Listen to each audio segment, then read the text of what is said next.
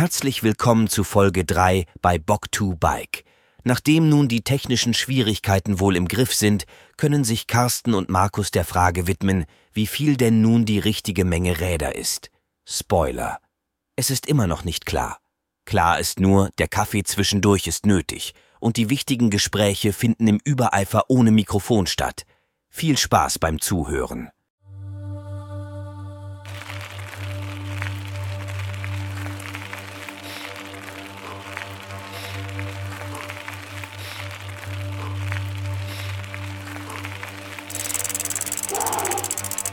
Bike.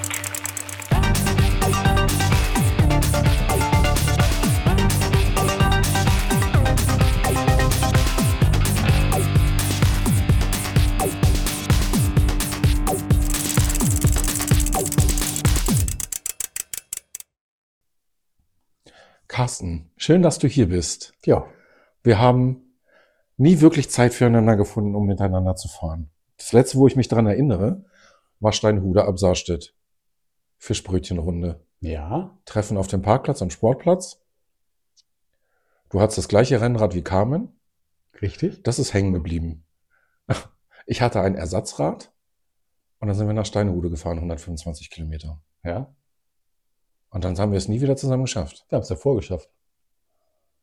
Davor. Mhm. Hast du ganz doll geflucht. Weil du der Einzigste warst, der Platten hatte. Hamburg, ja. Genau, da sind Ah, wir ja. zusammen gefahren. Das ist, äh, das war ja eben meine erste richtig. Da bin ich euch doch noch entgegengefahren, äh, weil ihr ja von Hildesheim gestartet seid. Und ich wollte ja nun auch die Kilometer haben, wie ihr auch. Und bin dann erstmal gen Süden gefahren und habe dann euch irgendwo getroffen, weil ich die Route ja hatte. Und dann sind wir von, weiß ich nicht, südlich von, von Burgdorf irgendwie gemeinsam dann wieder gen Norden gefahren. Ich habe gar keine Ahnung. Also ich kann dir von dem Tag sagen, es war irgendwie um 8 Uhr Treffen hier in Hasum. Die sind alle schon aus Hildesheim gefahren. Ich wusste nicht, was mich erwartet. Und wir sind alle losgestottert mit einem 30er-Schnitt. Irgendein Manfred vorneweg, den ich nicht kannte. Ich kannte alle anderen auch nicht. Ich wusste nur, ich muss das 200 Kilometer durchhalten. Ja. Und als wir in Lehrte angekommen sind, nach 25 Kilometern war klar, puh, das wird hart. ja. Und nach 70 Kilometern in dem Schnitt, da war aber auch bei mir gedanklich schon Ende. Da war ich gedanklich raus. Da haben wir es ja auch das Tempo rausgenommen. Wir haben ja die beiden, die beiden Ältesten waren ja die, die vorne so Gas gegeben haben. Und äh, dann haben wir ja gesagt, komm, also wir wollen ja Spaß haben und das war auch gut so. Und ich fand, danach ist es eigentlich äh, mit einem guten, ich will nicht sagen Schnitt, weil auf den kam es ja eh nicht an. Aber Nee. wir sind entspannter gefahren. Ne? Und das war, war eine tolle Tour da hoch. Und schönes Wetter dabei. Ja, eine schöne Plattenpause. Ja, genau. Dank, dankenswerterweise hast du die für uns eingeräumt, dass alle Ja. mal Luft holen konnten. Das hast du gut gemacht. Schön. ja. Carsten, wer bist du, wenn du nicht auf dem Rad sitzt? Oh, ja, ich bin 65 Jahre, bin sozusagen der Oldie und äh, bin eigentlich von Haus aus Bauingenieur und bin jetzt in ja, Teilzeitrente, sage ich mal. Ich mache noch Erwachsenenfortbildung. Das Ingenieurbüro habe ich letztes Jahr zugemacht, war se- 13 Jahre selbstständig und davor war ich bei der Zementindustrie als Berater für Beton, die graue Masse. Und das habe ich mein ganzes Leben gemacht. Ich bin also sozusagen ein Betonkopf verheiratet, habe zwei Kinder, die ja über 30 mittlerweile beide sind und schon zweifacher Opa. Also, was willst du noch wissen? Ich komme mir sehr jung vor. ja, wisst ihr ja auch. Ich bin immer irgendwie das Küken bei allen. ja, ich bin der Älteste. Ja, aber gefühlt nicht. Wie lange liebt deine Liebe schon zum Radfahren? Eigentlich hatte ich die gar nicht. Ich, äh, das ist äh, aus der Not heraus geboren. Ähm, ich bin eigentlich Läufer und habe eigentlich so, ja, alles, äh, also nicht gut gelaufen, sondern für mich immer gelaufen. Äh, und äh, habe hier so diesen Laufpass der Region habe ich gemacht. Ich bin zweimal in Hamburg Halbmarathon gelaufen, einmal in Hannover einen Halbmarathon gelaufen, also nie einen ganzen Marathon. Und äh, dann nochmal in Porta Westfalica und dann hier diesen Rübenlauf, wie heißt denn der? Hildesdorfer Rübenlauf, äh, auch einen Halbmarathon gelaufen. Also ich bin eigentlich ein Läufer. Und nebenbei habe ich Tennis gespielt und äh, hatte aber 1997 einen Unfall im, im Meer und habe mein Kreuzband verloren. Und das ist mir sozusagen immer nachgelaufen. Und ähm, da hatte ich eben auch OPs gehabt und 2011 war es eben so weit, dass ich wieder vernünftig laufen wollte und habe mich dann zu einer weiteren OP angemeldet mit der Aussage der Ärzte, danach kannst du wieder laufen. Also wieder gezielt laufen, weil ich bin sonst irgendwo gelaufen und dann hat das Knie mal gesagt, ja, wie kommst du eigentlich zurück? Weißt du das schon? Und das war ja irgendwie nix, wo man dann irgendwo sagt, ich laufe beim Wettkampf mit. Ne, Wettkampf nicht für mich, sondern einfach, wo man sich mit anmeldet. Ne? Und deswegen wollte ich das eigentlich machen lassen. Hab im, im Frühling dazu noch ein Laufseminar auf Mallorca gemacht, zehn Tage. Äh, hab dann noch, bin noch Ski gelaufen, zehn Tage und am letzten Tag äh, nach, also am, nach dem Skiurlaub bin ich ins, äh, ins Krankenhaus gegangen, um das wieder in Ordnung bringen zu lassen. Als ich aus der Narkose aufgewacht bin, ich, war mein erster Satz, wann kann ich wieder laufen? Und da haben die gesagt, wie laufen? Gar nicht mehr. Und da brach so ein bisschen die Welt für mich zusammen, weil das war ja nicht der Hintergrund gewesen. Da habe ich gesagt, ja, was kann ich denn dann machen? Ja, du kannst noch schwimmen oder Radfahren. Und das waren beides zwei Sportarten, zu denen ich überhaupt keine Beziehung hatte. Gar keine. Schwimmen ist ja nass, das ist noch schlimmer. Okay. Und äh, aber da ich nun irgendwas machen wollte, habe ich dann noch auf dem Krankenbett mich an den Laptop gesetzt und habe mir erstmal äh, einen Heimtrainer bestellt. Ähm, einfach so. Und weil ich schon dabei war, habe ich dann im Internet recherchiert, wo kann man billig ein neues Rennrad kaufen, wobei mich nur so interessierte, welche Schaltung ist gut. Und das habe ich dann eruiert und habe das dann hier in Hannover rumgefragt, wer hat das Teil? Und da habe ich dann in äh, Zelle in Hambüren habe ich dann ein Rennrad gekauft. Da habe ich die beiden Dinger gehabt, obwohl ich sonst keinerlei Beziehung dazu hatte. War für dich sofort klar Rennrad oder? Ja, erstmal ja. Genau. Also sonst, ich habe nur so ein Cityrad, was mehr oder weniger ja, ein trostloses Dasein gefristet hat bei mir, weil Radfahren war für mich eigentlich nie eine Option gewesen. Das hat sich erst seit 2011, also ich fahre erst seit ich 53 bin, äh, Rad wenn man das so nennen will. Und das hat sich dann aber zu einer ja, Leidenschaft in den Jahren entwickelt. Auch weil ich gar nichts anderes äh, nebenbei machen konnte. Ne? Also da, alle anderen Sportarten sind weggefallen. Und äh, aber es war nicht so, dass ich jetzt gesagt habe, ich muss jetzt Rad fahren, äh, und, sondern das hat sich entwickelt. Ich habe festgestellt, boah, du siehst ja richtig was.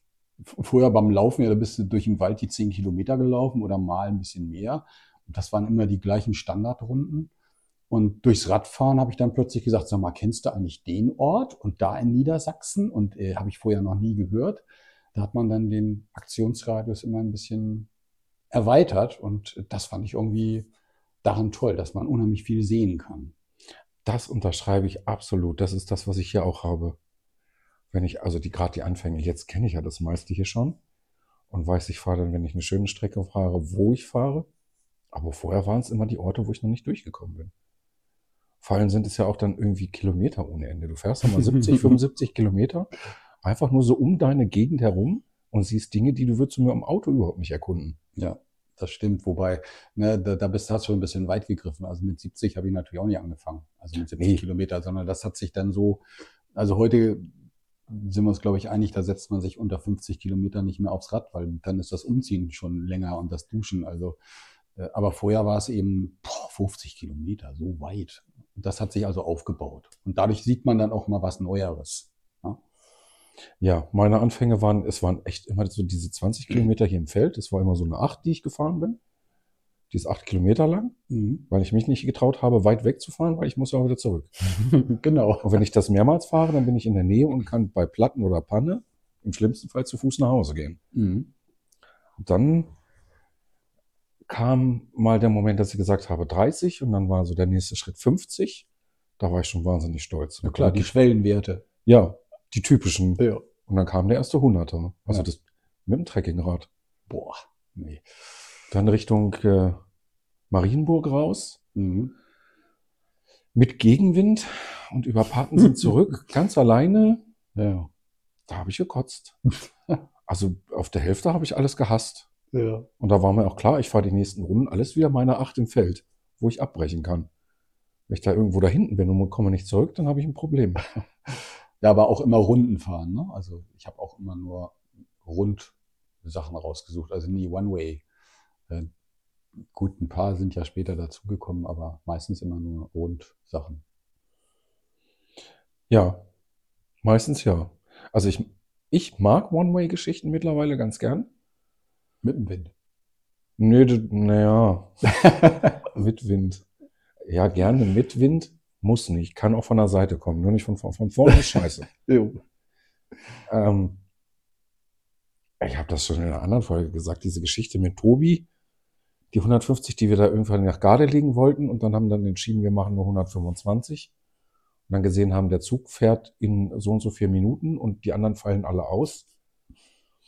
Das war schon eine Geschichte, wo ich sehr dankbar war, dass es nur 125 waren. Ja, okay. Dass er dann am Ende so den 30, 34er Schnitt auch auf einmal rauspackt und ich da mitsprinten muss, das war schon. Aber so das Gefühl, hier loszufahren und an einer Stelle anzukommen, Hamburg war ja auch so ein Ding, es war ja auch One-Way. Mhm. Da ist auch kein mehr. Wir fahren für ein Fischbrötchen 200 Kilometer nach Hamburg, um mit dem Zug nach Hause zu fahren. Wie viel waren wir? 14, 14, 16 Leute? Ja. So ein furztrockenes Backfischbrötchen. Ja, ich bin das Ding ja auch vorher schon gefahren. Ich habe das ja schon erkundet. Ähm, ich weiß gar nicht, ich glaube, das war aber im gleichen Jahr, da war das ja eigentlich vorgesehen von der, wie heißen die denn jetzt hier, von, von Shivi, äh, Team Shivi. Und äh, mit zwei anderen zusammen äh, stand die Aufgabe an, mal den Weg da zu erkunden. Und da sind wir da auch mal hochgefahren. Und das war aber nicht so schönes Wetter wie bei uns. Das war schon, das war im April irgendwie vorher gewesen. Ja, aber so angenehmes Wetter hatten wir auch nicht. Nee. Nee. Habe ich Also das so- glorifiziert jetzt? Weiß ich nicht, vielleicht tut mich auch meine Erinnerung. Ich habe zwischendurch ja komplett abgeschaltet. Ich war mit dem Kopf nicht mehr bei der Sache. Nee, ich meine, wir hatten richtig gutes Wetter. Und wir haben, als wir ankamen, doch verzweifelt das Fischbrötchen erst auf der einen Seite und das war dann nichts. Und dann sind wir doch an Landungsbrücken und haben dann ein bisschen mehr Geld dafür hingeblättert und haben das auf der anderen Seite gegessen. Ja, wir waren ja erst, wie heißt denn das? Pier sowieso. Mhm. Und dann durch den alten Elbtunnel. Ja. Also mir war das Fischbrötchen eigentlich auch scheißegal, die Erfahrung da anzukommen und für mich 200 Kilometer zu fahren. Das war Ja. schon. Das war ja auch toll. Hat auch Spaß gemacht. Das war die Chance, euch kennenzulernen und überhaupt in so einer Gruppe unterwegs zu sein. Ja.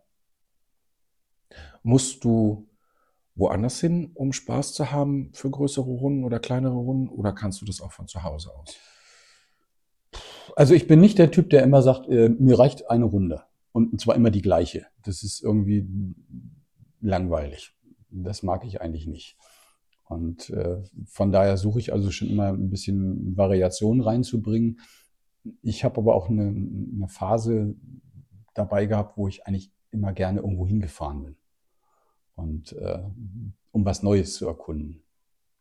Und, aber jetzt so ab und zu sieht man mal Bilder und denkst, ey Mensch, das hast du schon 2013 bist du schon bei der RTF in Launau mitgefahren, 150 Kilometer, da warst du doch erst zwei Jahre auf dem Rad. Also da staune ich manchmal selber über mich, einfach nur mal, weil ich was Neues sehen wollte. Ich bin dann immer alleine gefahren. Ich wusste gar nicht, was, dass eine RTF äh, in der Gruppe gefahren wird, weil ich ja immer letzter war. Die waren ja, die waren ja alle immer weg. Ne? Aber ich bin dann immer für mich gefahren und äh, ich weiß, in Launau bin ich dann angekommen, da haben die gerade alles zusammengeräumt. Ach, hab, wir haben gedacht, du nimmst das, äh, dein, dein Schild da mit. Ich sage, nee, ich komme jetzt noch an. Wobei, das war dann, war dann schon der Marathon gewesen, glaube ich. Also ich bin in, die ersten RTFs, die ich gefahren bin, da war ich immer, also alles, was ungefähr ein, zwei Prozent Steigung hatte, war für mich schon Berg. Ja, und das, Das kenne ich. ja. Aber so ist man, also weil du sagtest, hast du irgendwelche ähm, neuen Strecken oder musst du mal was Neues fahren? Also ich fahre gerne neue Sachen, erkunde gerne neue Sachen. Meistens angeregt durch Strava oder durch äh, Facebook, wo dann irgendwie was steht, wer was gemacht hat. Und dann meine ich dann immer, oh, das klingt so toll. Kannst du das nicht auch irgendwie machen? Musst du immer viel fahren oder kannst du auch weniger? Also viel jetzt immer über 100 oder um die 100 oder kannst du auch weniger fahren und bist auch zufrieden? Ja, auch das ist ja natürlich eine Entwicklung. Am Anfang konnte ich ja gar nicht so viel fahren, wie festgestellt, wie jeder von uns, der irgendwann mal anfängt. Und ähm, ja, das hängt so ein bisschen mit, äh, mit meiner Unzulänglichkeit mit dem Knie zusammen. Ich habe ähm, dann festgestellt, wenn ich, wenn ich lange Touren fahre, dass ich das Gefühl hatte, dass mein Knie das gut bekommt. Das klingt vielleicht total bescheuert, aber ähm, das, ich hatte so das Gefühl und ähm, da das mit dem Knie nicht besser wurde, wurden die Touren dann auch immer länger. Und ähm, so habe ich dann, ja, 2018 habe ich dann sozusagen eine Tür aufgemacht. Ähm, da habe ich durch eine durch jemand gehört hier, Mensch, äh, es gibt einen Radmarathon in Schleswig-Holstein. Und ich hatte vorher gesehen, beim BDR gibt es auch so ein Radmarathon-Serie. Und da habe ich gedacht, Alter, fährst, du fährst doch nicht nach Bayern oder sowas runter, ist ja viel zu weit. Und dann habe ich eben erfahren, dass es sowas im Norden gibt. Nordcup nennt sich das. Und da habe ich 2018, bin ich dann zum ersten, der da stattgefunden hat, hochgefahren. Ich weiß gar nicht mehr, Husum oder Heide. Und dann habe ich sieben Stück bis September 200 Kilometer ähm, hintereinander gemacht, also bezogen ne, auf die, die Zeitachse von Mai bis September. Und äh, das war total toll. Das ist auch eine einmalig tolle Sache gewesen, weil da habe ich eine ganz tolle Rad-Community kennengelernt. Wir sind diese sieben Stück alle zusammengefahren, ähm, mit einem 15er Block zusammen, haben da auch nie jemand reingelassen, sondern der durfte hinten sich immer anschließen, damit wir wirklich als Block wussten wir, wir konnten uns aufeinander verlassen und das war, habe ich ja noch nicht wieder so erlebt, dass man mit, mit 15 so diszipliniert, zweireich, äh, ein 200er durchfahren kann. Das war einfach super. Deswegen bin ich auch alle sieben mitgefahren. Hab auch das nette. so eine Strecke war eine, ganz schön ein, eine ganze Ecke einfacher. Ja, natürlich. Klar, ich bin auch nie vorne gefahren, das konnte ich ja nicht. da waren andere so nett, die das eben konnten und haben das übernommen. Und, aber man hat unheimlich viel Spaß und ich habe sehr nette äh, Radfreundinnen da kennengelernt und Radfreunde. Äh, das, äh, also das, äh, da schwärme ich immer noch von. Das hat sich auch nicht wiederholt in der Konstellation. Das hat nur eine Saison gehalten. Aber das klingt in der Re klingt so danach, dass du in der Regel solche Sachen alleine fährst. Ich bin vorher ganz viel alleine gefahren, weil ich bin ja gru gruppenuntauglich gewesen. Die waren, ja, die waren alle viel zu schnell für mich, wie gerade bei RTF äh, gesagt. Also bin ich viel alleine gefahren anfangs. Und dann habe ich im Netz, ich weiß gar nicht mehr, durch irgendeine so eine Plattform, ich glaube, die ist Trainingstagebuch oder so. Da war ich mir meine Sachen, bin ja Ingenieur, also immer alles eingetragen. Und da habe ich dann geguckt, sag mal, wer fährt denn in deiner Gegend mal irgendwie? Da gab es eine Truppe, die wird sich jetzt freuen, weil da fahre ich jetzt auch wieder mit, äh, Palaska-Keks. Mhm. Und äh, da das Lehrte? Nee, nee, die sitzt, sind in Hannover. Palaska-Keks ist ja eine Keksfabrik in Hannover und ja. äh, da gibt's auch Trikot und, und alles dazu, was du dir anschaffen kannst und mit denen Reklam für die Reklame fährst. Und äh, da habe ich dann den, den Leader seinerzeit, den Holger, angesprochen angeschrieben und er sagt, ja, komm doch mal vorbei. Und da war die Saison aber gerade vorbei. Da war, ich bin dann zur Weihnachtsfeier hin und äh, bin dann ab dem nächsten Jahr äh, da mitgefahren. Und da, dann hat sich das so in Gruppenfahren so ein bisschen ergeben. Ich frage mich gerade, also ich hab, ich bin ja auch 200er schon gefahren. Ich bin ja schon super genervt, wenn ich vier Stunden einen 100er fahre. Also ich, meistens bin ich meine 100er im Winter gefahren. Ich weiß nicht warum, aber da war ich sehr ausdauernd irgendwie. Aber diese vier Stunden kommen mir super lange vor. Was machst du, wenn du 200 Kilometer alleine fährst oder 100 Kilometer? Ich mache einen Tag draus. Den brauchst du ja auch. Naja, einige sagen ja, ich fahre nur Rad, damit ich Fotos machen kann. Und das stimmt ja auch irgendwo. Ich fotografiere sehr gerne und ich, ich habe nicht den Zeitdruck. Also es geht mir nicht um Schnitt, um, um eine Zeit. Ich bin jetzt den 200er oder den 100er oder den 50er in der Zeit gefahren und beim nächsten Mal muss er aber. Also da habe ich mich ziemlich schnell von verabschiedet, weil ich eben so nicht der Typ bin, der praktisch vorne mitfahren kann. Also erledigt sich das ganze Ding, sondern äh, ich habe eigentlich mehr Spaß an der Sache und ähm, dann kannst du auch Zeit lassen. Ich habe ein völlig anderes Bild von dir. Oh. ein völlig anderes Bild. Aber das liegt auch eher daran, als wir Steinhude gefahren sind, dass ich noch nicht so fit war und so weit vorne oder das Tempo immer gut mitfahren konnte, sondern ja. hinten rausgefallen bin. Und Hamburg genauso. Und wenn du dann schon natürlich trainiert bist in deinem Leistungspensum und ich da noch nicht bin, dann habe ich ein anderes Bild. Klar, verstehe ich. Hast du gesagt, dieser Idiot da vorne, der fährt immer weg oder wie? Naja, Hamburg habe ich dich in der Gruppe gar nicht so auf dem Schirm gehabt. Da hatte Ja. ich am meisten mit Mel zu tun, Mhm.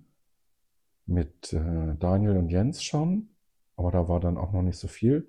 Mit Stefan habe ich viel gequatscht, der das Tempo immer wieder rausnehmen musste. Oder zumindest vorne Bescheid sagen. Mhm. Aber da haben wir gar nicht so viel gesprochen. Nee, ich glaube Das auch kam nicht. erst in Steinhude. Ja. Und ansonsten war ich nur darauf fokussiert, irgendwie zu atmen und mitzuhalten. ich, Ja, verstehe ich. Ging mir ja auch so. ich weiß, dass, ich darf gar nicht vorgreifen, sie wird das wahrscheinlich auch als Anekdote bringen. Ähm, Mel hatte einen richtig miesen Eindruck von mir, als wir nach Hamburg gefahren sind. Ich wäre ein total griesgrämiger Typ. Mhm. Ich habe überhaupt nicht, ich habe ja nicht gelacht. Ich hatte nichts zu lachen. Ja, siehst du, so hat jeder seine eigene Wahrnehmung. Ich fand das total großartig, wie du das gemacht hast. Und äh, ich fand das auch toll, dass du ja mit dir selber irgendwie so schimpfen konntest, dass du, du warst ja so, als dein Platten war, da hast du dir, dir selber erstmal ein bisschen Asche aufs Haupt gestreut und gesagt, hey, so ein Mist und ausgerechnet mir. Das Ja, habe ich das- noch so in Erinnerung, aber ich fand das total äh, normal eigentlich, weil das, das gehört ja dazu, wenn man fährt, dass irgendeinem was passiert. Und äh, ich fand das mit der Gruppe total toll, weil das hat eben funktioniert. Ja, Das ist nicht selbstverständlich, das dass stimmt. es so funktioniert. Aber Steinhude ist auch so hängen geblieben, dass Mhm. es gut funktioniert. Das ist so, also ich genieße das auch so. Das ist so dieser Kreis, das sind so zehn Leute, wo ich weiß, mit denen kann ich blind in der Gruppe fahren. Mhm. Da bin ich auch bis auf diese paar Zentimeter am Hinterrad dran. Es ist völlig okay. Ja. Die Zeichen passen, die Absprachen passen, die Kommunikation. Es gibt ja so eins, zwei, wo ich dann Abstand halte. Aber ich weiß, dass mit einem kleinen Schulterblick ist es, wer wo ist und was passiert. Ja. Und es macht eben, also es wird unterwegs auch mal angehalten und ein Kuchen gegessen, da will ich nämlich auch immer für zu haben. Also so, das kommt dazu. Wenn ich größere Touren fahre, dann halte ich auch an. Dann mm, trinke ich auch einen Kaffee und äh, esse ein Stück Kuchen. Und wenn ich da eine nette Gruppe drumherum habe, dann ist mir das sehr, sehr angenehm, weil das liegt mir mehr als jetzt ein 200er. Gut, bei einer Veranstaltung fährst du ein 200er und da sind die Pausen getaktet irgendwo, da ist eine Verpflegungsstation. Aber wenn man sonst sowas in der Gruppe gemacht hat, dann musste irgendwas da unterwegs passieren. Aber das ist da so ein Tag für dich alleine, wo du fährst und das auch wirklich genießt und raus bist aus, dem, aus allem anderen. Ja, mal alleine, aber ich habe auch eine sehr gute Radfreundin, mit der ich sehr viel gemacht habe, die auch viele tolle Ideen hat, mit der ich das dann auch gemacht habe, oder mein Radfreund. Ähm, also bin ich nur alleine gewesen. Am Anfang schon viel, ne, wie gesagt, und ähm, wegen Gruppenuntauglichkeit, aber ich fahre auch gerne zu zweit oder zu dritt. Das, da kann man sich noch ganz gut unterhalten, weil, wie du schon sagst, man kann zwar in der Gruppe ziemlich eng fahren, aber dann musst du ja schon konzentriert fahren. Wenn du da so eine Stoßstange an Stoßstange oder Rad an Rad fährst, dann ähm, ist das mit der Kommunikation auch da, aber eben anders, als wenn du, sag mal, Spaßradfahren machst. Ja. Also ich, ich, ich, ich mag beides. Also ich habe viele, mit denen ich so zu zweit oder zu dritt fahre. Nein, viele ist ja übertrieben, es sind immer die gleichen. Aber das genieße ich, weil die Themen dann anders sind. Und wenn wir in einer größeren Gruppe fahren, ist es die Vielfalt, dass Ja. du mit jedem irgendwie ein Gesprächsthema hast. Ja. Das, äh, ja, aber es hat, aber ich kenne das, Gruppenuntauglichkeit. Also meine Ambitionen waren ja auch, dass ich, ähm, als ich die Chance hatte, das Rennrad zu holen, dann war auch der Gedanke, ich möchte jetzt im Verein fahren. Ich hätte gerne ganz unbedingt, ganz, ganz unbedingt einen WDR-Ausweis. Ich möchte das auch machen und RTFs fahren. Weil das, das ist so dieser Kindheitstraum. Das ist so dieses bisschen Radsch, richtiger Radsport für den Heimmenschen Mhm, ja, der genau. das nie irgendwo hingeschafft hat. Und eigentlich zu alt für alles ist und eigentlich auch zu dick für alles ist, aber er kann so ein bisschen und das Gefühl aufleben lassen. Natürlich bin ich bei einem Verein gelandet, wo die Ambitionen etwas höher sind. Ich habe geguckt, was ist in der Region, wen gibt es? Lehrte, Burgdorf, alles war zu weit weg, da komme ich nicht hin. Zur Heimatstadt hatte ich keinen Bezug, da wollte ich nicht. Dann bleibt nur der Kreis Richtung Süden und dann ist da der Verein und es gibt da nette Menschen, die haben, sind alle toll. Ähm, du hast ja vorhin gesagt, wir können ruhig sagen, Tom ist einer von denen, der mich am Anfang unter die Fittiche genommen hat und hat sich, hat sich komplett rausgenommen und ist neben den Trainings mit mir privat gefahren und hat versucht, mir das Gefühl zu nehmen, eine Bremse zu sein und ist echt Touren mit mir hier gefahren. Das war gut. Dann sind noch zwei andere, die mich unter die Fittiche genommen haben und ich bin dann zum Training. Boah, also ein 25er Schnitt, bei denen ist aber auch ein 25er Schnitt bergauf. Ja. Das war mir aber nicht bewusst und das war da überhaupt nicht machbar. Und das hat mich zu dem Zeitpunkt desil also desillusioniert. Da war Thema Radsport erstmal für mich raus. Und dann bin ich Mhm. so stumpf meine Dinger gefahren. Also ich bin ja auch so gerade da deshalb dahin gekommen, weil diese Winterserie da angeboten wurde. Und die hat Tom seinerzeit ins Leben gerufen. Hallo Tom, nochmal herzlichen Dank dafür. Und äh, so bin ich auch äh, zu dem Verein dort gekommen und dann auch eingetreten und äh, auch die ganze Wintersaison da mitgefahren.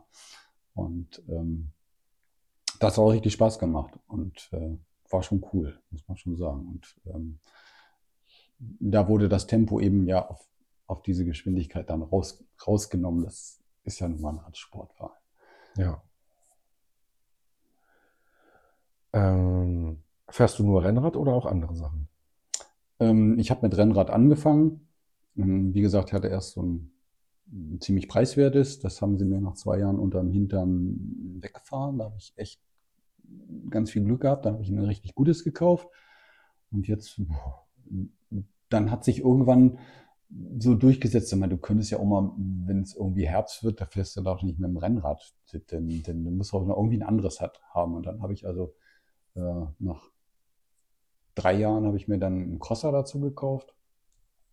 Naja, und wenn das dann losgeht, das ist ja, der zieht sich ja wie ein roter Faden durch jeden, der Rad fährt, N plus eins irgendwie. Ne, das ist so ein geschriebenes Gesetz. Und so hat sich das bei mir auch entwickelt. Also ich habe jetzt eben auch neben dem Rennrad einen, Crosser und einen Gravel und ein Mountainbike. Für jeden Tag der Woche? Ja, nee, so mehr saisonal, wobei das Gravel ist schon ganzjährig jetzt im Einsatz. Das habe ich so ein bisschen lieb gewonnen, während der, der Crosser, wenn mir das Gravel zu schade ist, dann nehme ich den Crosser. Äh, Das ist noch einer mit Cantilever-Bremsen, noch ein älteres Modell, aber auch trotzdem cool. Macht den Spaß. Und Mountainbike ist, ja, wenn es dann richtig matschig wird oder dann, dann auch mal das. Aber das ist nicht so häufig. Kannst du gut krank sein und ohne Fahrrad? Nein. Nein.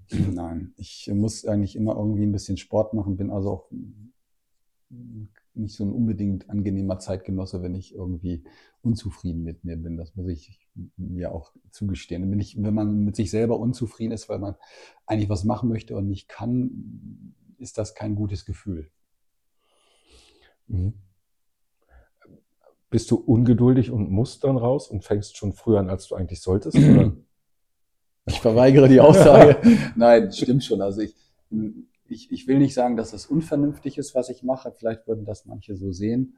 Ähm, ich, ich horch schon in mich hinein, das mache ich dann schon, aber probiere dann schon frühzeitig was aus. Und wenn ich dann, manchmal habe ich dann noch mich wieder auf die Nase gelegt, also ne, dass, dass das zu früh war, okay, das geht aber sicherlich jedem so, wenn man äh, engagiert ist und will irgendwas machen, dass du manchmal dann übers Ziel hinausschießt.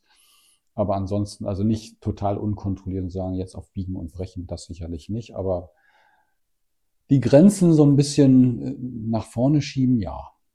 Wenn man davon reden kann, dass es Grenzen gibt. Die sind ja nur im Kopf. Naja, ich glaube, gesundheitlich haben wir schon Grenzen. Ja, Da, wenn da der Doc sagt oder wenn der Körper sagt, nee, jetzt bitte noch nicht, dann äh, sollte auch nicht, aber ja gut, ich habe diese Grenzen für mich auch nicht immer, aber ich kann super schlecht krank sein. Ich bin auch, ich hasse krank sein, wirklich. tja, ist es ja auch, ist auch nicht angenehm. Also wenn man Bewegungsmensch und, und Outdoor ist, dann ähm, ja, ich habe aus lauter Verzweiflung im Moment jetzt mit Nordic Walking angefangen, aber das ist überhaupt nicht mein Sport. Also das, was sagte einer, du bist keine Stockente? Fand ich cool.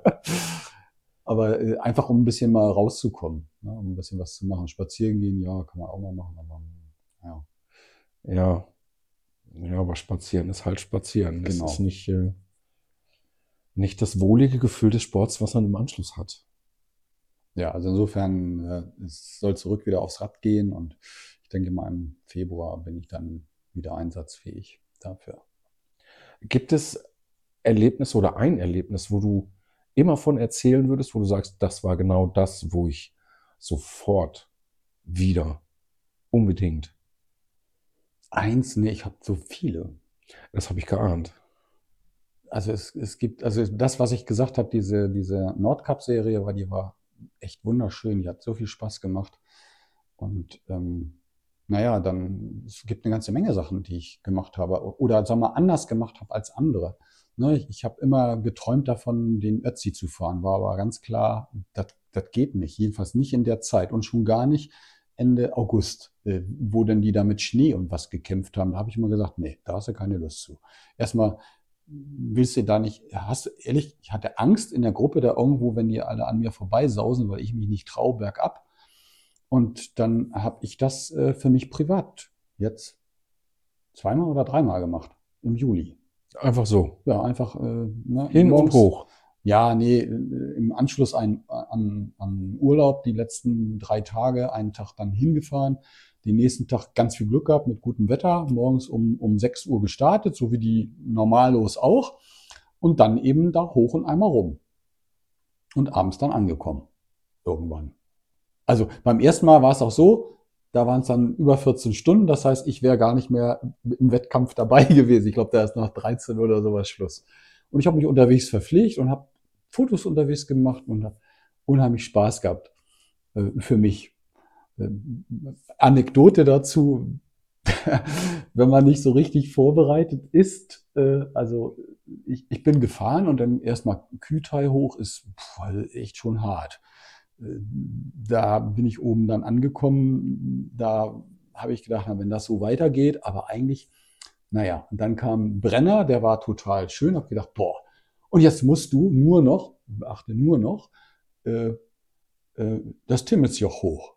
Und dann kam da so ein, ein, ein anderer Berg, den habe ich überhaupt gar nicht, äh, den Jaufenpass, den habe ich gar nicht auf dem Schirm gehabt, dass da noch ein vierter war. Da bin ich dann fast gestorben, ähm, weil ich den überhaupt nicht auf dem Schirm habe, die 16 Kilometer da bergauf. Die, die waren irgendwie, die waren nicht abgespeichert. Und da war es unheimlich heiß und da habe ich dann schon ein bisschen an, an, an mir gezweifelt und kam dann um nachmittags um 16 Uhr, glaube ich, kam ich in St. Leonhard an und äh, weiß dann noch, dass ich unheimlich Panik gekriegt habe, weil da war ein Schild, da stand, um 20 Uhr wird das Timmelsjoch zugemacht.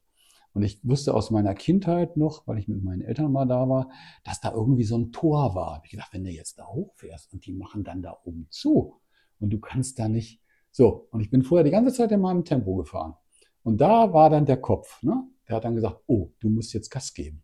Und dann habe ich das genau eine halbe Stunde durchgehalten. Da hat der Körper gesagt, nee, jetzt fährst du aber ohne mich weiter. Dann musste ich mich da hinsetzen und konnte gar nichts mehr. Dann habe ich wirklich 20 Minuten da gesessen, konnte nichts machen und habe dann gesagt, so, was bleibst du jetzt hier unten oder so kannst du nicht fahren. Nimm den Druck raus und dann habe ich das wirklich geschafft, ohne Druck im Kopf selber hochzufahren. War natürlich gar nichts mit oben zumachen. Du konntest einfach durchfahren, aber das wusste ich ja nicht.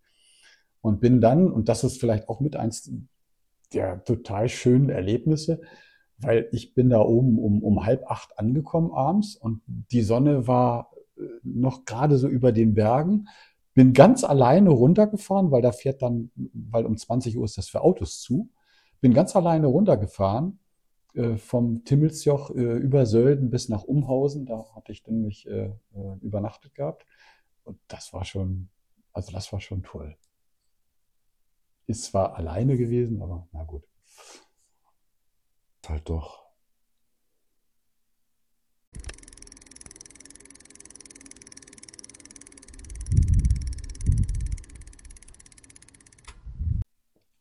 Kaffeepause.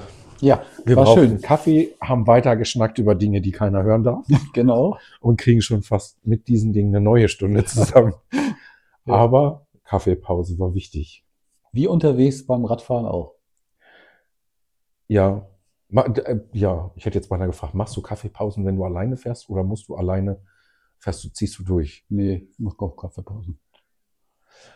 Also nicht bei 50 Kilometern, aber wenn ich eben einen Tag unterwegs bin, dann muss da ein Kuchen und auch irgendwie eine Kaffeepause sein. Manchmal auch zwei. Ich finde das super spannend, wie entspannt du an diese Sache rangehst. Also ich bin für mich noch nicht an dem Punkt, dass ich alles für entspannt mache. Außer ich fahre für mich alleine, dann kann ich stoppen, trinke was, gucke kurz durch die Gegend, Zum Fotos machen habe ich nie Zeit. Das mache ich beim Fahren. Also ich halte selten für Fotos an. Bei mir ist umgekehrt. Ich halte sehr viel für Fotos an. Wenn es ein schönes Motiv ist, dann muss ich das irgendwie nicht nur im Kopf mitnehmen, sondern auch mit dem Foto. Genießt du jede Fahrt oder ist auch manchmal Quälerei dabei? Also jede nicht, wenn ich die ganze Zeit Wind von vorne habe und äh, das Wetter schlägt um, obwohl es nicht so angesagt ist, hm, dann immer nach der, ne, die Freude da abgewinnen, das ist, glaube ich, dann, das wäre jetzt gelogen. Nein, das nicht. Aber ich habe auch schon andere Sachen gemacht hier. Jetzt ist ja gerade wieder diese 500er-Serie zwischen Weihnachten und Neujahr gewesen. Das habe ich mir auch mal angetan. Da bin ich Heiligabend im strömenden Regen gefahren, weil ich unbedingt diese 500er bescheuert mhm. machen wollte. Ähm, ne, da du dich dann manchmal auch an den Kopf. Dann macht es eigentlich keinen Spaß. Aber wenn du dann draußen bist und wirst nass, dann ist es eigentlich egal. Spätestens, wenn du nass bist. Ja. Ja. Ja, das habe ich auch gedacht. Also mittlerweile kann ich mich damit arrangieren. Ich habe immer nach wetterfester Kleidung gesucht. In meiner Körpergröße ist das etwas schwierig. Selbst wenn da 3XL steht, ist es immer noch XL. Ich weiß auch nicht, ob die irgendwie ab XL nur noch die Schilder drin ändern und die Größe nicht mehr. Aber ich habe keine gefunden und mich dann mit arrangiert, dass ich halt, wenn ich im Regen fahre, dann fahre ich im Regen und dann wird's halt nass. Das ist okay. Nur die ersten fünf Minuten sind blöd. Der Körper heizt sowieso auf. Aber ja, ich, also die Festiv 500 habe ich einmal probiert. Das war der erste Weihnachtstag mit minus vier Grad. 100 Kilometer draußen. War schon keine Überschuhe. Ach du Schande, ja. Gut, das sind dann aber dann so die Dinge, wo man sagt, warum machst du denn das eigentlich? Was soll denn das? Das passt ja sonst nicht zu dem, was du sonst machst, wenn du dir praktisch schon, ich will mal sagen, Diktat auferlegst. Ja. Hast du durch den Radsport oder durch das Radfahren für dich was gelernt oder irgendwas mitgenommen oder ist es einfach, ja, läuft? Naja, einfach läuft. Natürlich nimmst du immer was mit, weil ähm, ich, ich wollte den Ausgleich unbedingt haben, was sportlich machen zu können und wie das wahrscheinlich jedem so, so geht mir, ich, ich habe vorher immer Entspannung beim Laufen gehabt, da sind mir viele gute Ideen gekommen, auch für den Job seinerzeit noch. Und nachher beim Radfahren ist es ähnlich gewesen, dass du praktisch schon eine Auszeit dir nimmst. Die ist eben nur immer doppelt so lang wie beim Laufen. Das ist, äh, die frisst eben mehr Zeit. Und ähm, was, was mich am, am Radfahren eben begeistert, dass, dass es eben vielfältiger ist, was man mit dem Rad eben machen kann. Vielleicht kann man das beim Laufen auch, weiß ich nicht. Aber die, die, durch die größeren Entfernungen, die man macht, sieht man halt mehr. Du kannst mehr aufnehmen. Der Gestaltungsspielraum ist irgendwie noch ein bisschen weiter, habe ich das Gefühl. Und ähm, deswegen mache ich das ja auch noch. Also weil ähm, sportlich will ich was machen und ähm, da bietet das Rad eine ganze Menge Möglichkeiten. Ich bin, wir haben das gerade in der Pause so angefangen, ähm, weil ich nicht so viel andere Sachen machen konnte, habe ich dann gesagt, ja, dann könnte man ja nach Malle fahren. Das war ja auch beim Thomas Prischel hier ein Thema. Und dann äh, bin ich im, ich glaube, sieben Jahre lang mit, mache ich mal Reklame für Bike Friends schon, äh, ähm, im Frühling, also im März, zehn Tage dort gefahren. Und warum ich das erzähle, da war ein sehr netter Guide, der sagte dann irgendwann mal, ich, ich meine 2015, sagte, Mensch, Carsten, du, ich kann mir vorstellen, Peak Break, das ist auch was für dich. Da ich sage, was ist ein Peak Break? Ja, sagt er, kannst du mal gucken im Netz. Naja, dann habe ich im Netz geguckt und dann war das ein Radsport, den gibt's aber jetzt nicht mehr, Radsportanbieter, der, der bot eine siebentägige Rad, Rennradtour in den Alpen an. Dann habe ich den nächsten Tag gesagt, sag mal, hast du sie noch alle? Ich fahre hier einmal im Jahr ein bisschen Hügel, Asphaltblasen, wie ihr immer dazu sagt, dann soll ich in den Alpen sieben Tage hintereinander fahren mit, weiß ich nicht, 800, ja, ja 800 Kilometern irgendwie oder 700 Kilometer mit, ich weiß nicht wie viel, fünfstellige Höhenmeter. Ja, sagt er, ja, das, das schaffst du schon irgendwie. Und dann passiert so das, was ich mit Weiterentwicklung meine. Dann fängt das im Kopf an zu arbeiten. Dann denkst du, ja, vielleicht kannst du doch und erkundige dich mal. Du willst ja eigentlich nicht mit einer so großen Truppe. Dann wurde mir das genommen. Da waren nur 150 überhaupt zulässig. Äh, und meistens sind es nur 70 gewesen, die mitgefahren. Da habe ich gesagt, ja, das sind dann ja gar nicht so viele. Und als nächstes stand dann da, man kann jeden Tag wieder neu anfangen. Du bist dann nur aus so einer Wertung raus. Die hat mich ja sowieso nicht interessiert, weil ich ja nicht da irgendwie einen Pott gewinnen wollte oder was. Naja, und dann äh, habe ich gedacht, ja, machst du einfach mal. Mal. Ne?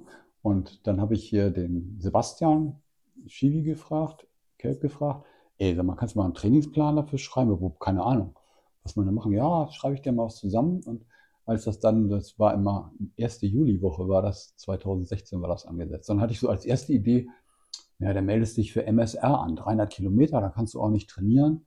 Dann habe ich das Sebastian erzählt, er sagte, was wissen der mit 300 Kilometer? Du musst bergauf fahren.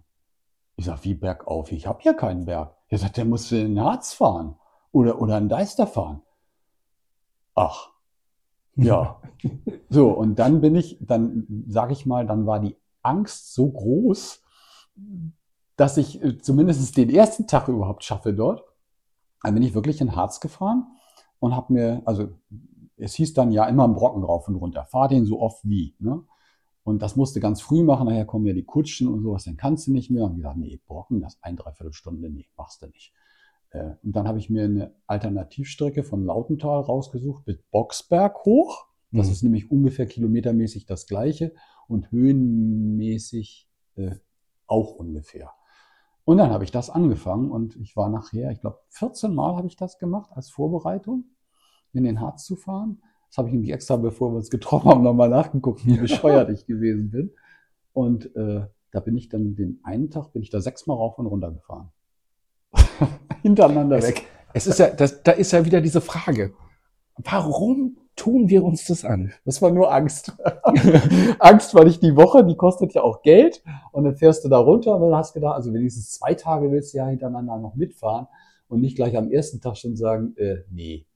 Und ähm, aber das hat sich dann ganz anders entwickelt. Also ich konnte da jeden Tag mitfahren, immer wieder als letzter irgendwo mit reingelaufen, aber du fährst auf so einer Endorphinwelle, dass das irgendwie alles Spaß war. Und ja, die Woche war total toll. Unglaublich. Ich finde es total spannend, was wir für bekloppte, ich sage mit Absicht wir, aber ich kann mich da ja nicht von freisprechen, was wir für bekloppte Sachen machen mit diesem Sport für mhm. uns und was dann am Ende mal rauskommt. Und andere sitzen zu Hause und sagen, ey, ich würde nicht mal 300 Kilometer mit dem, Fahr mit dem Auto fahren. Und ihr fahrt das mit dem Fahrrad. Und dann fährst du 14 Mal zur Vorbereitung irgendwo ja, das ist schon bescheuert, runter. Ne? Aber wir haben in der Pause gesagt, dieses Grenzen verschieben, ähm, das entwickelt sich ja. Und das, ich glaube, egal mit wem man aus unserer Community spricht, wir haben alle mal auf irgendeinem Level unterschiedlicher Art angefangen und haben, ich will nicht sagen Ziele gesetzt, das haben sicherlich manche, aber haben dann gemerkt, eh, das geht immer besser und dadurch werden dann die Entfernungen größer oder die, die Dinge, die man machen will, ob jetzt Höhenmeter ja oder nein, äh, das entwickelt sich dann alles irgendwo mit und ist dann nach wie vor Spaß. Ne? Das, was ich jetzt gesagt habe, da war wie gesagt Angst mit dabei, weil ich sieben Tage hintereinander und dann Berge, das war vorher noch nie da. Und insofern hat, war da eine andere Institu äh, äh, Motivation hinter da, die jetzt so tausendmal in den Herz reinzudonnern. Aber gut, war ja auch irgendwo schön. Ich warte noch auf den Tag, dass ich sage, ich fahre freiwillig eine Strecke im Harz. Wirklich. er kommt irgendwann, aber also ich Das hören auch, jetzt auch andere, das heißt. Ich äh, weiß, es wissen auch viele andere. Ich möchte ja, ich, also dieses Jahr habe ich mich ja entschieden, freiwillig Berge zu fahren, weil ich, mhm. Berge gehen ja nur, wenn ich sie fahre. Meine Einstellung dazu hat sich ja auch geändert. Und ich würde auch gerne hochfahren. Und ich würde auch gerne von hier losfahren, den Brocken hoch, wieder runter und nach Hause. Ich kann es noch nicht. Da muss ich ehrlich sein, aber ich würde gerne. Kommt es kotzt mich super an, hochzufahren, aber ich weiß, wie schön es ist, wieder runter zu können. die Abfahrt vom Brocken war schwierig. Also das hätte ich nicht so schwierig gedacht. Also das, ich kenne es ja nicht. Wenn du nur die Marienburg runterfährst oder ja. irgendwelche Strecken, wo rechts und links Bäume sind und du siehst nicht, wie weit es runtergeht, ist ja alles gut. Aber wenn du einen Brocken runterfährst, die Brockenstraße und kannst dann plötzlich in irgendwelche Täler gucken und bist so fasziniert, dass du die nächste Kurve nicht siehst, dein Tacho aber schon wieder irgendwie auf 50 hochgeschnellt ist, mhm. da hatte ich schon Angst ich habe manchmal hat man ja auch Ängste, wo die vielleicht unbegründet sind. Als ich ähm, im Urlaub mal in den Alpen gefahren bin, da ging es auch, ich weiß nicht, wie viel hunderte von Höhenmetern bergab mit dem Rennrad und ich habe dann in, am Anfang noch einen mit Felgenbremsen gehabt, da habe ich immer unterwegs angehalten, habe gedacht und habe erstmal geprüft, ob die Bremse, also der Reifen nicht, äh, das Laufrad nicht zu heiß wird, damit mir der Schlauch nicht platzt. Also solche Dinge auch, da hast du gedacht, du jetzt genügend abgekühlt, jetzt kannst du weiterfahren. Also da spielen neben der Sicht nach unten und der, dem freien Blick auch manchmal solche Dinge noch eine Rolle. Ja, hatte ich bei der Abfahrt auch. Also ich werde immer sicherer damit, aber ich, ich kannte das Rad auch noch nicht so super gut. Aber es wird sicherer. Gibt es für dich noch Grenzen, wo du sagst, hey, würde ich gerne noch? Oder hast du für dich schon alles so weit, dass du sagst, alles entspannt, ich mache das jetzt, weil Spaß macht? Was heißt, also Grenzen ist ist eigentlich nur, was man körperlich noch kann. Wie lange kann man noch? Ne, das muss man ja schon so, das klingt irgendwie ein bisschen blöd, aber mit 65 muss man sich die Frage schon mal stellen. Wie lange kann man noch bestimmte Dinge machen? Weil ich, ich möchte noch unheimlich viel machen. Ich, ich sehe ganz viel, wenn ich ähm, beispielsweise in, in, Radgruppen oder so sehe, was da Leute gemacht haben und nicht, weil ich dann den Anspruch habe, das so machen zu müssen, auf, aufgrund irgendeines Levels oder einer Grenze, sondern ich finde es einfach spannend, wenn ich sage, boah, das stelle ich mir auch total toll vor oder das würde ich auch gerne mal machen. Da sind auch unrealistische Dinge bei, die ich wahrscheinlich nicht machen werde. Den Pilgerweg zum Beispiel mit dem Rad machen wollen, ne? so als Hirngespinst. Aber pff. den Jakobsweg mhm. mit dem Rad. Mhm. Also Pilgerweg kannst du ja hier in Hildesheim auch machen? Ja, natürlich. Du kannst ja auch hier in ganz Deutschland durch, durchfahren. das gibt's schon. Aber wie gesagt, das ist, das ist ein Hirngespinst. Aber das steht jetzt stellvertretend für, für manch andere, andere Dinge, die ich äh, irgendwie sehe und sage, oh, das hätte ich auch Lust zu. Könnte ich mir auch vorstellen. Also insofern weiß ich nicht, wie, ob, ob man das als Grenzen dann bezeichnet oder ob man das als Möglichkeiten. Ich würde es immer als Möglichkeiten sehen. Und da stehen ganz, ganz viele noch bei mir, was ich gerne machen möchte. Mal sehen, was ich davon dann mache. Schauen wir mal. Ich bin gespannt. Ich werde das aufmerksam verfolgen. wir sprechen ja nicht viel miteinander zwischendurch. Wir folgen uns auf Strava und beobachten immer nur, was der andere gemacht hat. Ja. Und wir haben festgestellt, wir müssen doch mehr Fahrten zusammen planen. Ja, wäre schon schön. Und unbedingt zusammen finden. Das ist auch immer so ein, so ein Ding, dass wir irgendwie alle nie so zusammenfinden, obwohl wir gar nicht weit auseinander wohnen. Naja, gut, jeder hat noch ein paar andere Hobbys und vielleicht auch noch einen Beruf und Familie und, und, und, und andere Termine und äh, dann noch Wetter. Ja, so. Und, äh, oder Urlaub und das alles übereinander kriegen, um dann eine Truppe so von 15 Leuten immer zusammenzukriegen, ist vielleicht nicht immer ganz einfach. Ich finde aber toll, wenn es gelingt. Und es macht ja auch immer echt Spaß, dann zusammen zu fahren. Und ob es dann die Fischbrötchen-Tour ist äh, oder, oder, oder, ist schon schön. Ich glaube, ich muss, also ich hatte, Berlin könnte ich ja nochmal ins Rennen werfen. Das war ja eigentlich geplant für alle. Und dann mhm. kam Corona und da ging es da nicht. Das war aber auch gut so. Ich glaube, in großer Gruppe wäre ich gescheitert. Kannst du Urlaub machen ohne Fahrrad oder ist das immer dabei? Du atmest, du atmest schon schwer. Ja, eigentlich, eigentlich nicht. Gut, aber nochmal, das hat sich alles zugespitzt. Also ähm, ich konnte nachher nicht mehr viel anderes machen. Also wandern bergab oder so pff, ging nicht mehr. Also war das Rad immer ständiger Begleiter und ist ersetzt worden. Selbst Spaziergänge habe ich mit dem Rad gemacht, weil es nicht anders ging. Hm. Und äh, gut, äh, jetzt habe ich ein neues Knie, jetzt können wir wieder von vorne anfangen. Nein, aber dadurch bedingt hat sich das alles so wie so ein Flaschenhals auf, auf, auf Radfahren eingeengt. Ne? Das alles andere ist mehr oder weniger weggefallen durch, ja, durch nicht gehen. Ich frage dich anders. Wenn du heute jetzt mit dem neuen Knie in Urlaub fahren kannst, ist dein Rad ein Begleiter oder kann ja, es zu. Hause bleiben? Nee, das kommt mit. das kommt mit. Auch wenn du es im schlimmsten Fall nicht fährst. Ja, habe ich auch schon gehabt, dass wenn das Wetter dann total schlecht ist, dann, dass man dann irgendwie die Motivation mm, im Regen loszufahren, haben wir ja gerade gesagt, ist schwieriger als unterwegs Regen zu kriegen. Dann habe ich es auch schon mal sein lassen. Also ich habe auch schon mal im Herbsturlaub das Rad dabei gehabt, denn das Crossrad und pff, gar nicht aufgegangen. Weil es einfach das Wetter war so mies, da habe ich dann keinen Bock gehabt. Planst du Urlaub so, dass das Rad mit kann? Ja. Ja. Ach, schön. Das hatte ich nicht. Also die letzten Jahre waren wir waren mit dem Wohnmobil unterwegs, da kannst du das Fahrrad ja super mitnehmen. Mhm. Zwei Laufradsätze, Straße und Cross. Das war immer dabei. Und das war immer so der Gedanke, ich möchte heute fahren. Ich möchte. Ich möchte. Ist mir egal, was ihr macht, aber ich fahre jetzt. Also wenigstens eine Stunde, bitte. Ich, also mittlerweile musste schon dabei sein. Dieses Jahr hatte ich ja die Chance, nee, letztes Jahr, wir sind ja schon im neuen Jahr, war ich ja mit Jonas unterwegs. Diese Tour nach Berlin mit den Mountainbikes. Das war so ein, ja, so ein halb, halbes Bikepacking-Abenteuer.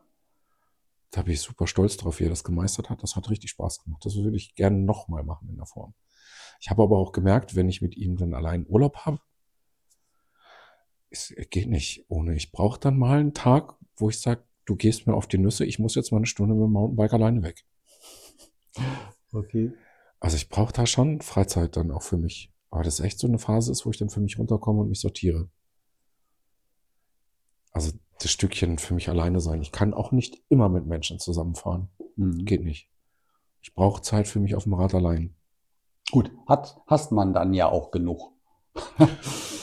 Ja, aber das ist genau das, was du vorhin auch gesagt hast. Diese Ideen sammeln, sortieren, runterkommen, Auszeit haben.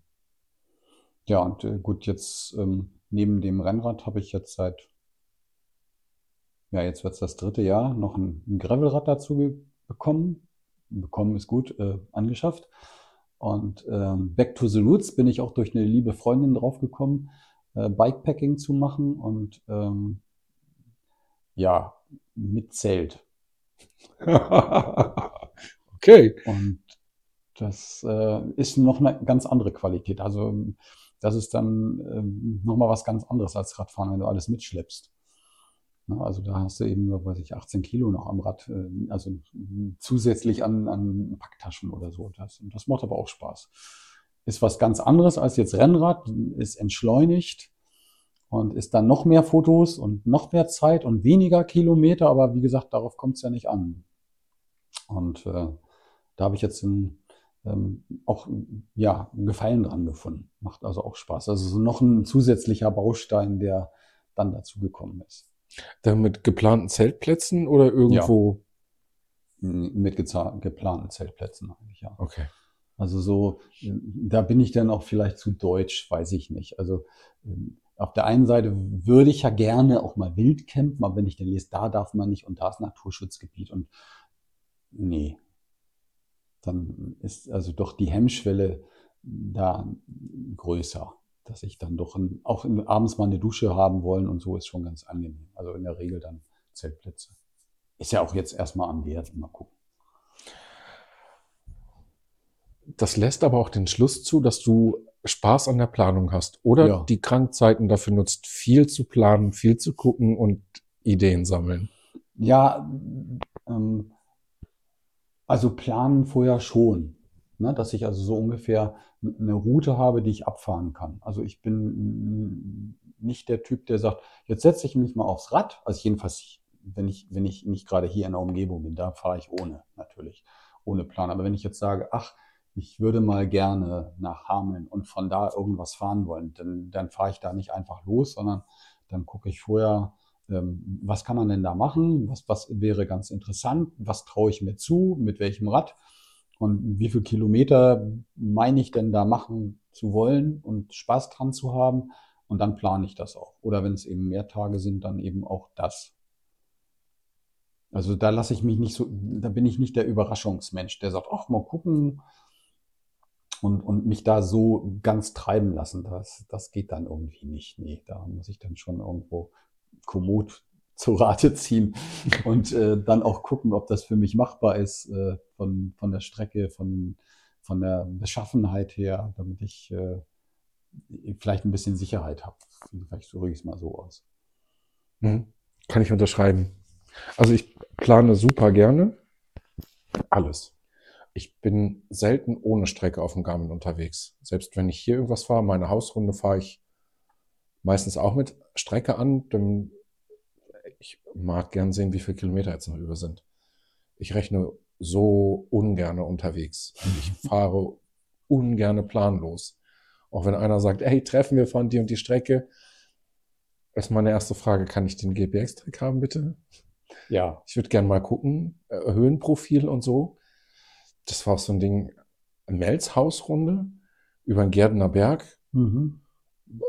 Zu wissen, ich fahre 60 Kilometer und dann kommt der Gärdener Berg noch. Wir fahren aber vorher einen Schnitt, den ich eigentlich gar nicht kann und dann noch irgendwo hoch. Das hätte mich, da hätte ich, wäre ich raus gewesen. Aber so kann ich es dann für mich einteilen und weiß, okay, ich muss mich zurückhalten oder ja, ich kann vorne mitfahren. Mm, Das sehe ich eigentlich auch so. Wenn ich in der Gruppe fahre, fahr- frage ich auch immer nach dem Track, um dann zu entscheiden, ob ich das überhaupt kann. Ne? Also gerade wenn da viele Höhenmeter drin sind und man weiß so, ja, nicht so genau, ob man das äh, an dem Tag möchte, kann oder mithalten kann, klingt jetzt wieder so ein bisschen negativ. Ähm, aber dass man in der, in der Gruppe da auch zu Hause ist. Also da finde ich eigentlich so einen Track immer ganz angenehm. Aber auch für sich selber, äh, um die Kräfte so ein bisschen einzuteilen, so wie du mit dem Gärdener Berg das dann aussahst. Wenn da zum Schluss dann noch irgendwas kommt, wo du dann vorher schon immer sagst, oh, gib ihm mal ordentlich. Und dann kommt nachher noch was, wo du sagst, äh, und jetzt? Das, diese Überraschung, die, die habe ich lieber auf dem Plan erstmal, damit ich das irgendwie noch im Kopf mit beim Fahren äh, mit mir rumtrage und sage, ja, okay, da hinten, da kommt noch mal was. Kannst du, kannst du dich auf dem Rad gut ernähren? Nee. Nee, also ich trinke zu wenig, ich esse zu wenig. Ähm, das wird mir von, von lieben Freunden dann immer äh, erinnernd vorgeworfen, im negativen Sinne, also fürsorglich, äh, dass ich doch da mal ein bisschen mehr drauf äh, achte. Aber da bin ich, gehe ich ein bisschen, ja, da achte ich nicht so drauf. Also ich bin eben nicht der Typ, der, wo, wo, wo praktisch äh, irgendwie die App klingelt und sagt, oh, du musst jetzt aber dringend wieder so und so viel äh, Gel einwerfen und jetzt was trinken und äh, nee, das, äh, da bin ich auch völlig unstrukturiert. Also da so mit, mit richtig, richtig trainieren oder sowas, das ich, ich kann da vielleicht zu sagen, mir hat mal jemand gesagt, ohne, der weiß dann schon, wer das ist, hat gesagt, sag mal, du könntest viel besser sein, wenn du mal richtig trainieren würdest. Und dann habe ich ihm geantwortet, wozu? Dann hat er gesagt, ja, damit du besser wirst. Ich sage, ich will ja gar nicht besser werden. Wo, wozu? Ich will einfach nur, ich will nur Spaß haben. Und du hast sicherlich recht, wenn ich jetzt, was weiß ich, Intervalltraining und all sowas mache, vielleicht könnte ich dann besser werden. Aber mit welchem Hintergrund? Ich fahre, weil es mir Spaß macht. Und das kann man aus, aus anderer Seite vielleicht nicht ganz verstehen, wenn einer ein Ziel hat und sagt, ich will zu einem bestimmten Datum das und das machen, das wartet auf mich und da muss ich so und so fit sein oder will so und so fit sein. Aber ich, ich mache es wirklich eigentlich nur zum Spaß, mit Ausnahme, was ich dir gesagt habe, da mit dem Rennradwoche, da habe ich dann Angst gehabt, dass ich das nicht schaffe. Und, aber sonst fahre ich eigentlich wirklich für mich und zum Spaß, gerne auch mit anderen, gerne, gerne in Gesellschaft mittlerweile, ähm, weil ich jetzt eben besser bin und nicht mehr alleine fahren muss. Aber ich muss jetzt nicht irgendwie ähm, ja, einen Trainingsplan haben oder für irgendwas. Das brauche ich Nee, das habe ich auch nicht. Also ich habe zwar auch Ziele, die ich für mich erreichen möchte, aber ich habe keinen Trainingsplan. Es entwickelt sich. Ich, äh, naja, der Körper entwickelt sich. Wenn ich, wenn ich schneller fahren möchte, dann kommen halt auch mal Sprints mit rein, die mir dann am Ende ein bisschen wehtun. Oder ich fahre vorsätzlich 20 Kilometer in den Wind, um mich dann wieder nach Hause treiben zu lassen und das nicht andersrum zu machen. Oder Windkante. Ich bilde mir ein, dass das hilft. Ähm, Körperfett verlieren hat auch geholfen. Aber ich habe, ich fahre ja jetzt gerade auf der Rolle noch und ähm, auch da sind so viele Trainingspläne, wo ich denke, hoch. Also bevor mir diese App mit irgendwelchen FTP-Geschichten und Intervalle und hier schnell und da weniger und hier was und da was, setze ich mich einfach da drauf, fahre bei Scheißwetter drin und freue mich, dass ich 20 bis 40 Kilometer gefahren bin. Ja, das hat sich bei mir auch gewandelt. Also ich war ein, anfangs, äh, obwohl ich das Ding mir ja gekauft habe, nicht so ein begeisterter In Indoor, ja. Ähm, Ich fahre auch nach wie vor lieber draußen als drinne. Ähm, aber ähm, ja, wenn wenn es draußen so richtig ungemütlich ist, setze ich mich da auch drauf. Ich habe auch schon mal echt total bekloppt fünf Stunden auf so einem Ding gesessen. Und das ging aber nur, weil die Australian Open gelaufen sind und ich den Satz zu Ende sehen, oder das Spiel zu Ende sehen wollte. und das war die einzige Chance, so lange auf dem Ding durchzuhalten. Ansonsten ist so nach, spätestens nach einer Stunde habe ich auch wirklich keine Lust mehr. Aber solche Ausnahmen hat es dann auch mal gegeben, aber die hatten dann angenehme Begleiterscheinungen, Sport zu gucken und Mhm. nebenbei so unauffällig zu treten. Es ist ja bei mir nicht anders. Das Setup drüben ist ja das auf dem, auf dem einen Monitor ist dann äh, Garmin an und auf dem anderen Monitor läuft irgendeine Sendung aus der Mediathek, die ich halt sehen wollte und vorher nie geschafft habe. Genau, richtig. Das ist dann, das macht es dann schon angenehmer, aber es ist eine Aufgabe. Ich sitze direkt am Fenster, das ist auch nett, in den Garten zu gucken. Ja, Aber es fehlt draußen, auch wenn es draußen scheiße kalt ist, dafür habe ich Kleidung. Drinnen ist was anderes. Das ist ja du wirklich gerade nur. ja ewig dann. Ich möchte, ja, ich habe auch einen riesen Ventilator da stehen. habe das Fenster auf Kipp. Das Schwitzen ist durchaus ein Thema. Ja, Das nervt mich auch draußen, aber ich versuche das gerade mal eisern durchzuziehen, um vielleicht mal in dieses Jahr anders zu starten als in die letzten Jahre. Ich habe jedes Jahr mit krank angefangen und musste dann Ende Februar, Anfang März erst so richtig einsteigen und ich versuche das gerade so mal das Level schon ein bisschen höher zu halten, mhm. um dann anders ins Jahr zu kommen und vielleicht lockerer die Touren zu fahren und nicht die ersten Touren wieder halb kotzend irgendwo hinterher zu ich. Mhm. Fein, ich freue mich. Also es zeigt auch jetzt in, den, in der Folge, dass äh, viele, viele, viele Parallelen sind. Von Beginn bis äh, weiter so, oder wie meinst du jetzt? In allem, in, in dem, wie wir auf den Rädern ticken, in dem, was wir so erleben, jeder für sich. Ich finde es schön, von den Erlebnissen zu hören, die sich nicht gleichen, aber das, was so passiert, ist gleich. Die Angst vor irgendwas, darauf hinzutrainieren. Ähm, die Einstellung dazu, für mich ist schön zu sehen, dass mein Weg auf dem Rad nicht falsch ist, in die Einstellung zu kommen. Ich mache das, weil ich Spaß dran habe und äh, mich nicht von anderen leiten lasse und der Ehrgeiz zu groß ist. Ja. Aber gut, das denke ich ist eben auch ein Lernprozess. Ne? Das, äh, man startet wahrscheinlich erstmal, äh, zumindest erstmal falsch. Ich habe bestimmt auch falsch gestartet mit irgendwelchen Dingen, die, wo man dann frustriert ist. Und äh, wenn man dann für sich feststellt, nee, äh, geht das doch mal anders an. Dieser Lernprozess, wenn der da ist, ja, dann kann man es genießen. Vielen Dank für deine Zeit. Gerne, hat Spaß gemacht. Mal sehen, ob's, äh, was die anderen so sagen.